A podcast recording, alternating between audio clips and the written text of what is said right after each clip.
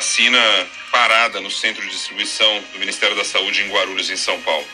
O Ministério da Saúde admitiu que 9 milhões e meio de doses, 9 milhões e meio de doses da vacina contra a Covid, da Pfizer e da Coronavac, estão paradas no centro de distribuição da pasta em Guarulhos, em São Paulo.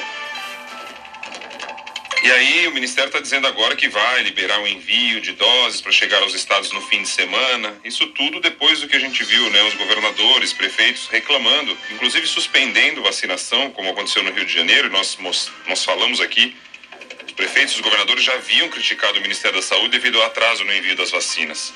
No Rio de Janeiro, inclusive, o prefeito Eduardo Paes suspendeu a vacinação na quarta-feira e na quinta por falta de doses.